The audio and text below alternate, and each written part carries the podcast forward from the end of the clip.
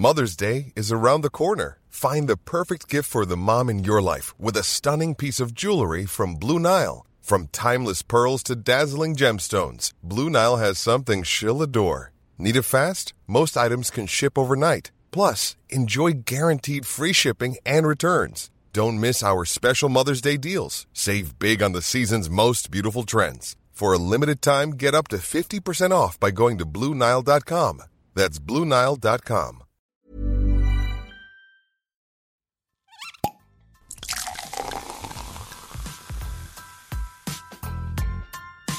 Eine Frage des Geschmacks. Der Falstaff Gummi Podcast. Liebe Falstaff Podcast-Zuhörer, es geht in die nächste Runde. Und ich sitze hier mit einem herrlichen Glas Weißwein und mir gegenüber extra aus Holz angereist, Markus Altenburger. Schön, dass du da bist. Dankeschön, vielen Dank für die Einladung.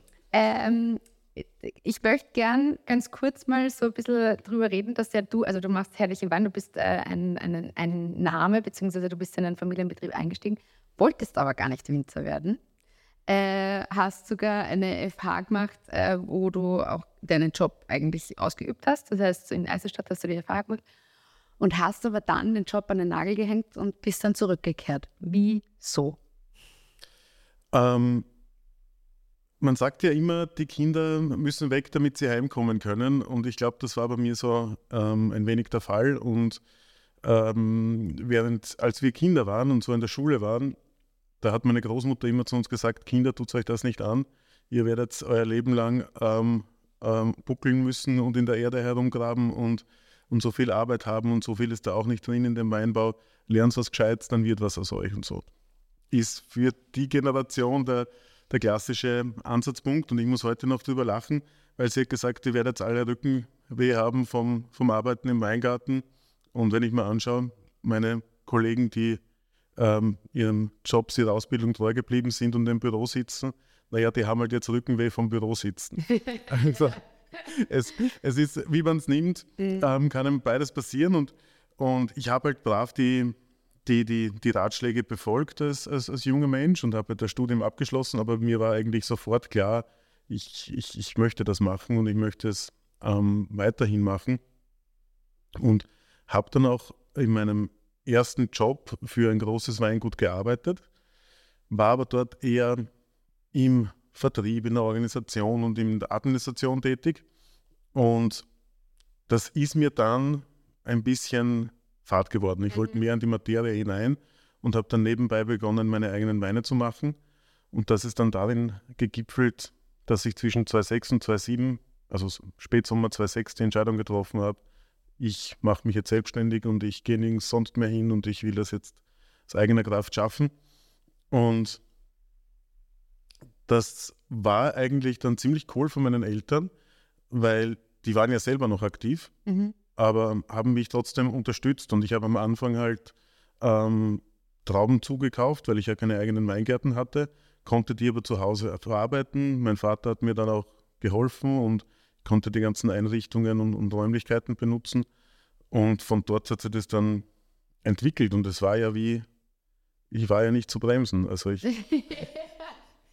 ja, aber sag, äh, hast du dann eine Ausbildung gemacht oder war das einfach das das Learning by Doing und das Know-how deines Vaters und naja, Eltern? Es war ein bisschen was von allem und auch in dem Job, wo ich vorher war, da konnte ich äh, mir sehr viel von den Leuten äh, äh, im, im, in der Produktion abschauen und bin auch herumgereist, habe mir vieles angesehen, aber im Prinzip war es Learning by Doing, weil die einzige fachliche Ausbildung, die ich hatte, die musste ich machen, das muss glaube ich jeder, und das ist so ein landwirtschaftlicher Facharbeiter. Mhm. Und auf den würde ich mich nicht verlassen. Also das war zwar eine nette Basic-Ausbildung, aber ähm, ja, da, nicht eine Basic-Ausbildung. Basic genau, lass mich so, so, so dahingestellt, ja.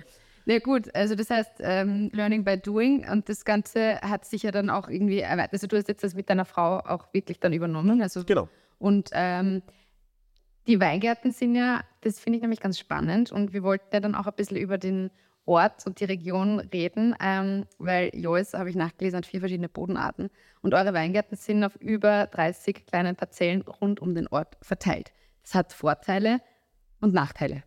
Das hat Vorteile und Nachteile, genau. Und der wesentliche Vorteil ist, wie du es schon angesprochen hast, wir haben ja verschiedene Bodenformationen in Jois und ich, wir sind da ziemlich breit aufgestellt und ähm, der größte Vorteil, und das sieht man dann immer in den Problemjahren, ist, wenn zum Beispiel ein, ein, ein Hagel drüber zieht über den Ort, der kann ja so lokal sein, dass es jetzt zum Beispiel die Osthälfte von dem Gebiet betrifft, aber im restlichen ähm, Joes quasi nichts ähm, ja. stattfindet. Mhm.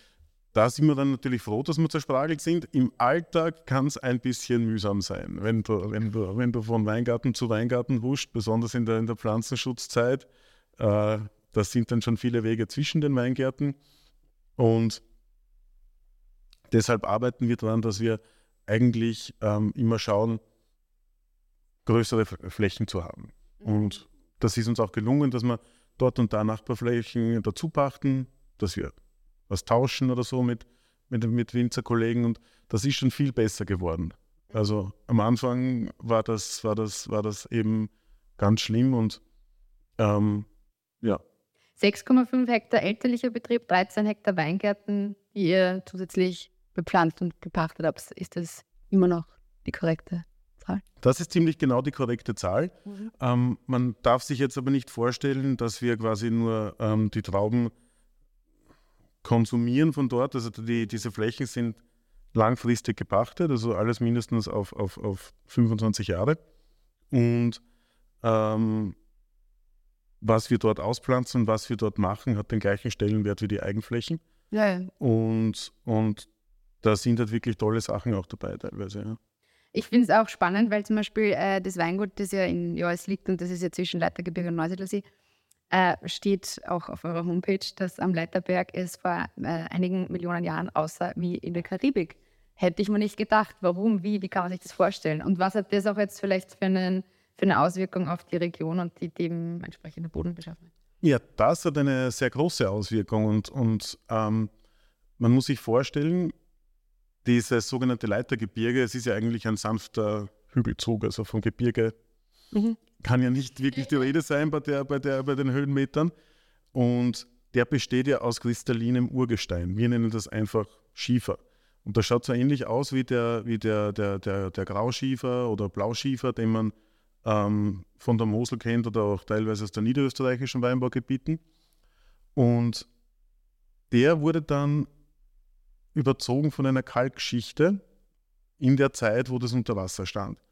Und als dieses Urmeer zurückwich, ist natürlich dieser Kalk äh, übrig geblieben. Mhm. Und das, was rausgeschaut hat aus dem Wasser, quasi damals inselartig, karibische Insel so in der Richtung, dort ist jetzt eben noch der Schiefer an der Oberfläche. Und deswegen haben wir die zwei Bodenarten. Das heißt, alles, was eine gewisse Höhenlage hat, da hast du dann die Schieferböden mhm. und alles in der Mitte und im Ausläufer von den Hängen, dort hast du die Kalkböden. Mhm. Und damit spielen wir. Okay, weil ähm, das schmeckt man dann auch in den Weinen jeweils. Die, das finde ich nämlich sehr spannend, das habe ich nämlich auch nachgelesen, dass äh, man eben Schiefer und Kalk und so weiter schmeckt. Die Frage ist erstens, wie und zweitens, schafft es jetzt nur ein, ein Winzer, der das Know-how hat oder vielleicht irgendeine Sommelier, also Personen, die quasi vom Fach sind? Oder kann man das auch, oder hast du einen Tipp, wo man sagt, auf was man sich konzentrieren muss, damit man das auch wirklich rausschmeckt? Eben die unterschiedlichen Böden sozusagen. Bei ja. eurer Homepage steht, man kann es rausschmecken. Ja, man kann es rausschmecken. es ist natürlich ein bisschen eine nerdige Sache mhm. und die Frage ist auch, äh, wie wichtig ist es dann ähm, im Endeffekt, wenn der Wein gut ist.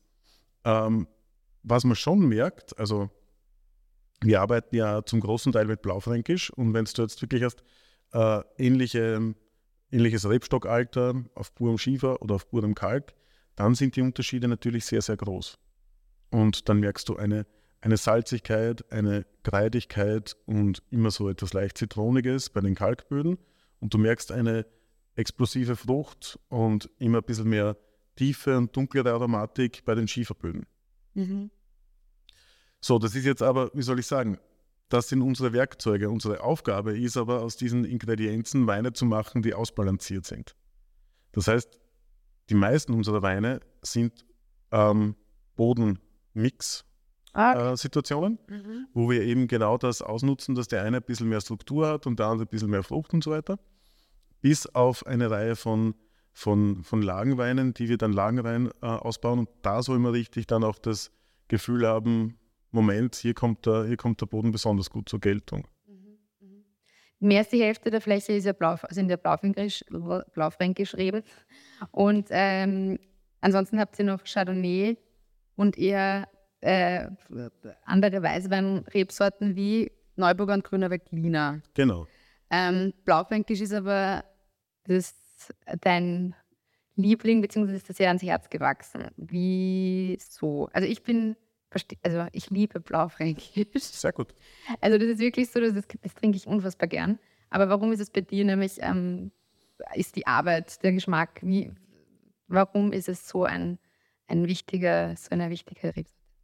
Nein, da muss ich jetzt ein bisschen ausholen. Also den Wein, den wir jetzt im Glas haben, ähm, das zum Beispiel ist ein, ein Neuburger. Mhm. Ein Neuburger vom, ähm, vom, vom Schieferboden, das ist etwas, der mir ähm, irrsinnig ähm, gut gefällt, hat eine lange Tradition, auch bei uns in der Familie. Und ich wollte Neuburger unbedingt bewahren. Und dem Blaufränkisch war es so, da hatten wir eigentlich nicht so viel. Wir hatten aber einen Weingarten mit einer alten Selektion aus den 60er Jahren mit ganz kleinen Beeren.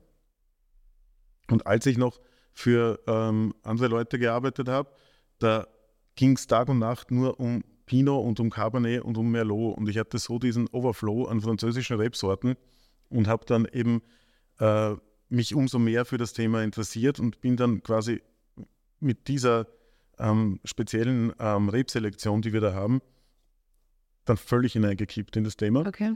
Und als ich dann die ersten lagenreinen Weine so ausgebaut habe, muss ich vorstellen, das war ein Fass von hier und ein Fass von da begriffen habe, was da eigentlich für Unterschiede da sind, was da möglich ist und in welche Richtung es auch gehen kann, da hat mir einfach die Faszination nicht mehr losgelassen.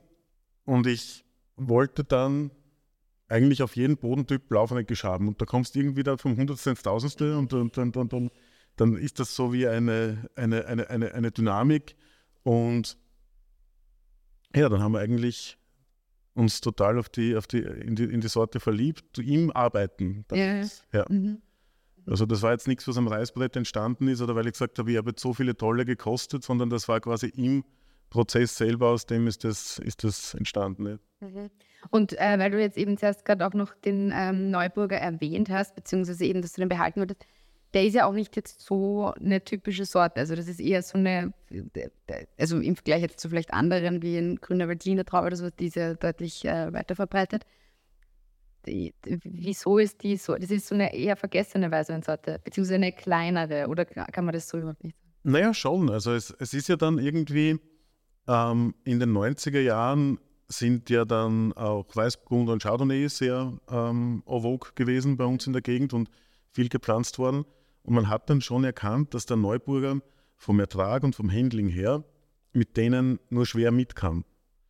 Und wenn du jetzt den Neuburger beispielsweise auf, einer, auf einem sehr wüchsigen, kraftvollen Boden pflanzt, dann kann es auch sein, dass der zur Botrytis neigt, also zu der Edelfäule, wo man die tollen Süßweine macht. Aber das will ja auch nicht jeder. Ja.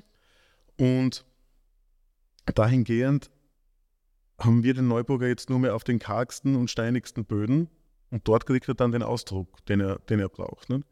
Aber Neuburger ist eine totale Zukunftsrebsorte. Echt? Ja, die ist natürlich frühreif, das wissen wir, okay, aber sie ist genau diese, sie ist quasi die Bergziege unter den Rebsorten. Wenn, wenn nichts mehr geht, wenn zu wenig Wasser ist, zu viel Wind, zu viele Steine, Neuburger kann damit super umgehen. Okay. Da könnten viele andere Rebsorten schon einpacken, ist der noch immer vital. Ne? Okay. Und ich denke mir, mit den ganzen Entwicklungen der letzten Jahre und wenn ich mir letztes Jahr anschaue, mit den geringen Niederschlag und so, kriegt das wieder Relevanz. Also denke ich auf jeden Fall. Ja. Wozu würdest oder was würdest du empfehlen, wo, wozu trinkt man den Neuburger? Beziehungsweise darf man jeden Wein zu jedem Essen oder zu jedem Gericht oder sowas trinken? Oder? Ich würde schon sagen. Und ich denke mir auch, kann man das nach einer Rebsorte so verallgemeinern? Fast schwierig. Ja. Weil jeder Wein, wenn der im Ausbau ein bisschen individueller ist, dann, dann kannst das fast nicht generalisieren. Nicht? Mhm. Also da, da tue ich mich sehr schwer. Und der ist ja relativ robust und gibt es dann irgendwie trotzdem einen Jahrgang oder sowas, wo man sagt, da ist er vielleicht, war jetzt nicht der Beste? Also grundsätzlich muss ich sagen, wir haben in den letzten Jahren wenige Jahrgänge verbockt. Das, das, das, das, das, da bin ich schon stolz drauf. Aber ähm, ja, du, manchmal hast du dann Hagel oder irgendwelche so Regenfälle oder keine Ahnung, wo du, wo du dann als Winzer machtlos bist. Wir sind in diesem sogenannten kontinentalen Klima, das kann mal anders sein. Ähm, ja, aber wir, wir tun unser Bestes, sagen wir so. Das schmeckt man auch. Spannend finde ich auch die Feste, weil äh, ich habe ja die, schon mit ein paar Kollegen gesprochen und mir kommt halt immer wieder ähm, so Stahl oder Holz irgendwie entgegen. Und bei euch ist es sehr lustig, weil ihr habt äh, eiförmige Betontanks. Und äh, es gibt ja auch den Neuburger Betont, das ist auch ein Genau. Wortspiel. Äh, magst du sagen, oder mal vielleicht auch für alle Zuhörer, mal so ganz krass sagen, Holz, normale, also andere Tanks, Edelstahl oder sowas und, und Beton, was, was macht das mit dem Wein oder warum entscheidet man sich für jeweils eine andere Art? Ich bin in das Thema wieder mal hineingerannt. Also ich habe das, ich war auf einer, auf einer Reise in Burgund und dort hat der Winzer, das war glaube ich schon 15 Jahre her oder so, und dort hat der Winzer gerade das Betonei, und die waren ja damals sehr selten, das war ja nichts Übliches, ähm, angeliefert bekommen. Und der packt es dort aus und das hat so ausgeschaut wie so Mitteldinge aus, aus, aus Rakete und, und, und, und, und weiß ich nicht. Also ich konnte es gar nicht zuordnen, was das sein soll und war total fasziniert und mir jetzt gepackt. Und ein paar Jahre später komme ich wieder, auch wieder von einer Frankreich-Reise, aber in einem anderen Gebiet, zu einem Winzer hin. Und der hatte ähm, ein und denselben Wein von derselben Presse in einem großen Holz, in einem kleinen Holz, also mit, mit einer Fröstung und in einem Betonei ausgebaut. Und das war natürlich für mich der Jackpot. Ich konnte das direkt nebeneinander vergleichen. Die hat mich das kosten lassen. Und das war für mich äh, so ein starkes Aha-Erlebnis, ähm, weil ich gemerkt habe, okay, was kleines Holz hat, macht, das wissen wir. Das große Holz ähm, gibt ihm Schmelz und Struktur und Textur. Und der, das Betonei gibt dem Wein eigentlich all das, was man vom Stahltank erwarten würde. Dieses stahlige, geradlinige, nur noch mit einer bisschen einer Strahlkraft und, und, und ganz einer hellen äh, Aromaspur. Also das, das Spannend. ja, Mhm. fand ich eben auch. Und dann haben wir das erste bestellt und, und wir haben dann nicht gewusst, was wir reinfüllen sollen. Und, und, und mit dem Neuburger, das war immer schon eine, eine Sorte, mit der ich sehr viel experimentiert habe. Und dann haben wir das genommen und das hat gepasst wie die, wie die sprichwörtliche Faust aufs Auge. Ja. Und, und, und das war eigentlich dann sofort ein Erfolg. Ja. Und äh, wie viele habt ihr, beziehungsweise wird da jetzt nur Neuburg oder hast du dann auch mit anderen noch experimentiert? Na, ich glaube, über die Experimentalphase sind wir ein bisschen hinaus sogar schon. Ähm, was wir machen, ist, dass wir immer einen Teil auch der Lagenweine, unser Chardonnay Jungenberg zum Beispiel, der, der wichtigste Weißwein im, im, im Betrieb, könnte man sagen, der wird dann teilweise im großen Holz und teilweise im Beton ausgebaut. Ah, okay. Also wir, das ist, das ist Mhm. mittlerweile bei uns im Betrieb eine, ein, ein, ein Standardgebinde ähm, ähm, geworden. Und ja, Mhm. da bleiben wir dabei. Spannend. Also ich, wie gesagt, wie ich das irgendwie mit den Betontanks, also sehr, sehr nette, eine nette Abwechslung nochmal. Seit 2017 seid äh, ihr, seid, sind eure Weingärten biozertifiziert. Ähm, wie kann man sich das vorstellen? Was sind denn da die Voraussetzungen, beziehungsweise warum ist dir, euch das wichtig gewesen, dass es eine Biozertifizierung gibt? Ähm, die Biozertifizierung war uns wichtig als Außenwirkung. Wir haben vorher schon ähm, eigentlich biologisch gearbeitet, äh, besonders auf den Flächen, die wir von Anfang an selber bewirtschaftet haben und die nicht erst später dazugekommen sind. Und ich wollte es dann auch irgendwann zu Papier bringen, dass die Leute die Flasche anschauen und dann ist das Biologo drauf und dann ist mir die erste Frage schon vorweggenommen. Ja. Und was ist der Unterschied? Der Unterschied, der wesentlichste, liegt für mich im, im Pflanzenschutz. Also es gibt da so zwei, einen, einen Begriff, der systemischen Pflanzenschutzmittel. Das ist alles, was quasi im konventionellen oder im integrierten äh, Weinbau erlaubt ist. Diese Dinge werden ausgebracht auf das Blatt, die gehen dann in den Saftstrom der Pflanze rein und verteilen sich quasi über den Saftstrom in der Pflanze. Der Unterschied zum Bio-Weinbau ist, dass wenn du biologische Pflanzenschutzmittel verwendest, die haben nur eine Kontaktwirkung. Das heißt, wir vergleichen hier ähm, ein, ein, ein, ein, Medikament, das man einnimmt und das in, in, dem, in dem Kreislauf ähm, sich verteilt, mit einer Salbe, ja. die man aufträgt, wenn man, wenn man irgendwie eine, eine Verletzung hat. Mhm. Und deswegen ist der, ist der Aufwand natürlich im Pflanzenschutz um einiges höher, weil wir eigentlich ja völlig ähm, äh, den Naturgewalten ausgesetzt sind. Man kann nur prophylaktisch arbeiten und hoffen, dass es gut geht. Und ja. Verändert sich was am Geschmack? Es verändert sich sehr viel. Ähm, die Physiologie, die, die Reife des Tannins vor allem, setzt früher ein. Das ist ein toller Vorteil. Und die, ähm, dadurch bleiben die Alkoholwerte ein bisschen niedriger. Okay. Das heißt, wir können eigentlich ähm, bei moderatem Alkohol eine gute Tanninreife haben. Und die ganze Pflanze ist dann nicht so, so gestresst, muss man mhm. sagen. Mhm. Also das sind schon, das sind echte spürbare Effekte, ja. Mhm. Gibt es irgendwie auch, ich meine, es ist ja so, dass die, ihr seid alle eure Weingärten sind. Also es gibt alle Weine, die ihr quasi produziert, sind alle Bio-Weine. Ja, und die sind auch alle selbst ähm, von, von eigenen Weingärten. Okay. Ja.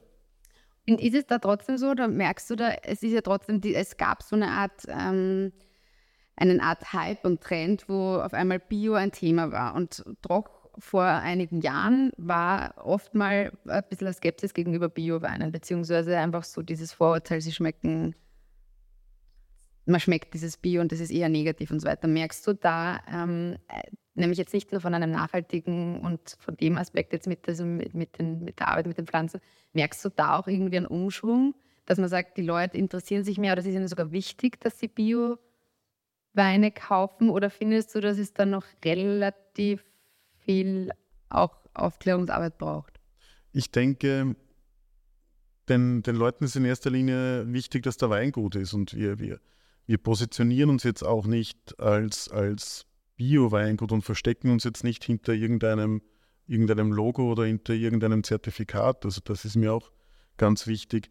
Unser Weg, die bestmöglichen Weine zu erzielen und zu kreieren und das im Einklang mit der Natur zu machen, das ist halt der Weg. Ja, ja. Aber das müssen die anderen Winzer, wenn sie glauben, sie können es mit konventionellen Mitteln schaffen, ähm, dann selber wissen. Also das, das, das, ob ob es eine Garantie ist oder, oder ob es im Verkauf sonderlich hilft, ich würde sagen, das ist regional sehr unterschiedlich. Bei uns ist es, ist, ist es, ist es nicht ein, ein so starkes Kaufkriterium. Es ist ja mehr Arbeit, hast du gesagt, beziehungsweise eine andere Art von Arbeit. Ist, bedeutet das dann auch, dass es sich am Preis der einzelnen Weinflasche auswirkt? Ist dann Bio eigentlich automatisch teurer? Bio ist nicht automatisch teurer, aber wir haben schon gesehen, dass uns ähm, die, dass es höhere Kosten verursacht. Ja. Das ist klar. Und sind da in der glücklichen Lage, das äh, relativ gut weitergeben zu können. Weil ich glaube, wenn es hart auf hart kommt, die ist gerade in der, in der heimischen Käuferschicht das noch nicht so, dass man automatisch gerne mehr bezahlt. Also das, das, das sehen wir nicht. Mhm. mhm. Und äh, das heißt, die Leute greifen zu. Das Lustige ist, ich meine, lustig, ich habe erst vor kurzem mit, war ich äh, mit Freunden unterwegs und da war es so, ich wir schinken gleich noch nach. Vielen Dank. Das ist jetzt Blaufränkisch. Genau. Perfekt. Vielen Dank. Gerne. Es war nur so spannend, weil ich war mit Freunden ähm, eben unterwegs und da war eine Weinkarte und da wurde in dieser relativ großen Freundesgruppe gab es ein paar Stimmen, die gesagt haben, da sind ja nur Bio-Weine auf der Karte.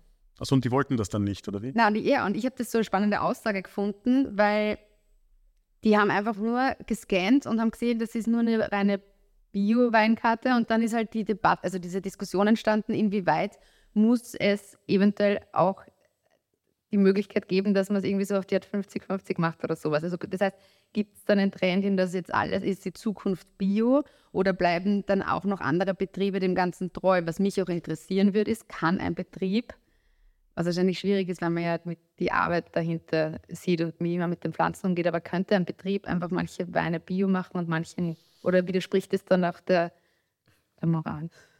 Naja, der Moral, der Moral. Ähm, was ist die Moral?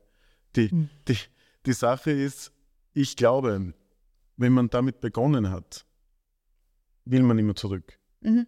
Dann willst du das auch nicht mehr. Dann willst du keine, keine, keine anderen ähm, Dinge mehr einsetzen. Dann willst du auch die, die, diese biologische Bewirtschaftung durchziehen. Das, das, das ist meine Meinung. Also für uns gibt es auch keinen Weg mehr zurück. Also ich, das, das, das ist ähm, undenkbar. Und wir müssen jetzt bei der ganzen Diskussion aufpassen, dass wir hier nicht ähm, Bewirtschaftungsweise und Stilistik verwechseln. Natürlich kann ich jetzt einen, ich einen, ähm, einen Wein, einen Bio-Wein auch so ausbauen, dass man gar keinen Unterschied schmeckt zum, zum konventionellen Wein. Mhm. Das geht. Und deswegen ist es immer ein bisschen schade, wenn sich so Hardliner, die sich gegen die, die, die Biobewirtschaftung oder gegen diese Bioweine in der, in, der, in der Stilistik halt wehren, dann von Haus aus abgeschreckt fühlen. Also da würde ich auf jeden Fall sagen, probiert das lieber und bildet euch eure eigene Meinung. Denn der Stil und wie das ausgebaut ist, hat noch lange nichts damit zu tun, ob die Flächen biologisch bewirtschaftet sind. Mhm. Also generalisieren würde ich das auf keinen Fall. Mhm.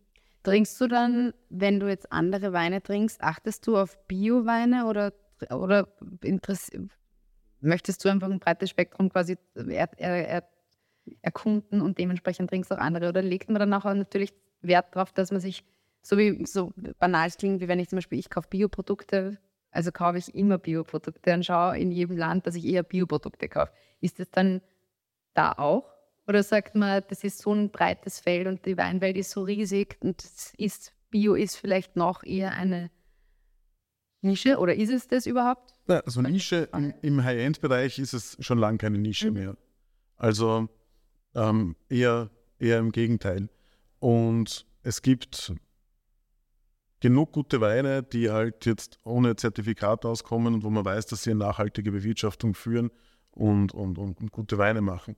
Ich persönlich, ich denke mir, ich habe einen gewissen Geschmack mir angeeignet, ähm, wo ich, wo ich jetzt nicht mehr darauf ab, äh, ich schaue nicht unbedingt auf das, auf das, auf das Bierzertifikat mhm. Oder nicht.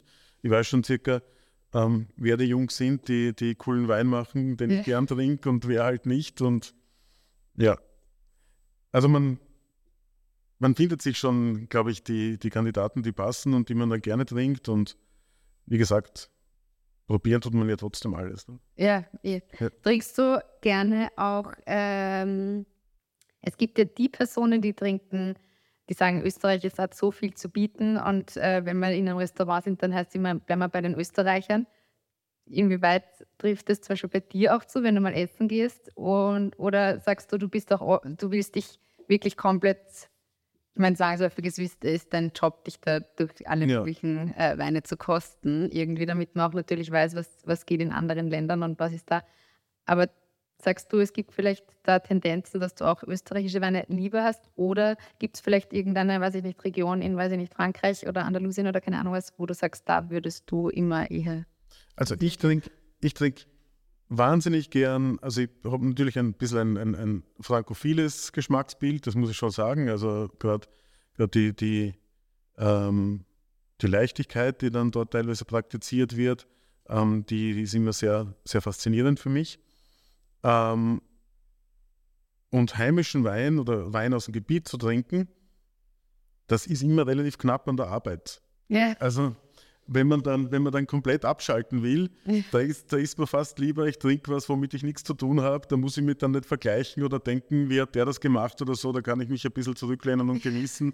Also im Zweifel dann ganz gern was von außerhalb. Ja. Okay, sehr gut. Und ähm, wir haben das schon besprochen, aber jetzt, äh, wo man, wozu man was trinken darf, wozu würdest du jetzt den Blaufränkisch, den wir jetzt gerade im Glas haben und der köstlichst schmeckt, Wo sagst du, passt der am besten dazu?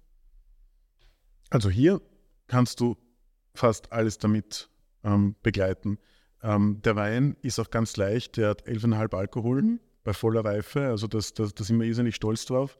Das kann nämlich auch Blaufränkisch, der muss nicht immer 13, 14, 15 Alkohol haben. Und wenn ich da jetzt denke, gerade bei dem Wetter heute am Abend und, und man wirft den Griller an oder so, das wäre natürlich herrlich. herrlich ja? Dann hast du alle Möglichkeiten damit. Klingt, klingt schon gut ich glaube, in diesem Sinne würde ich dann auch dementsprechend mich jetzt auf den Feierabend freuen, den Grill anwerfen, irgendjemanden informieren, dass der Grill bitte angeworfen wird. Und ähm, ich sage vielen herzlichen Dank. Danke für die Kostproben, die du mitgenommen hast. Danke gerne, für die Infos auch zu, zu Biowein. Und wie gesagt, am gescheitesten ist, man, man kostet sich durch Markus Altenburgers Weinsortiment. Vielen herzlichen Dank für deine Zeit. Dankeschön. Danke für die Einladung. Alle Infos und Folgen findet ihr auf falstaff.com slash podcast und überall, wo es Podcasts gibt.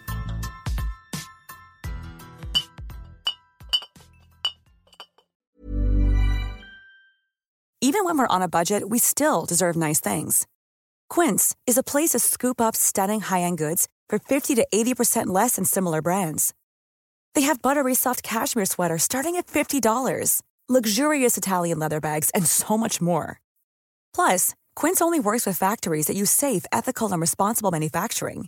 Get the high-end goods you'll love without the high price tag with Quince. Go to quince.com/style for free shipping and 365-day returns.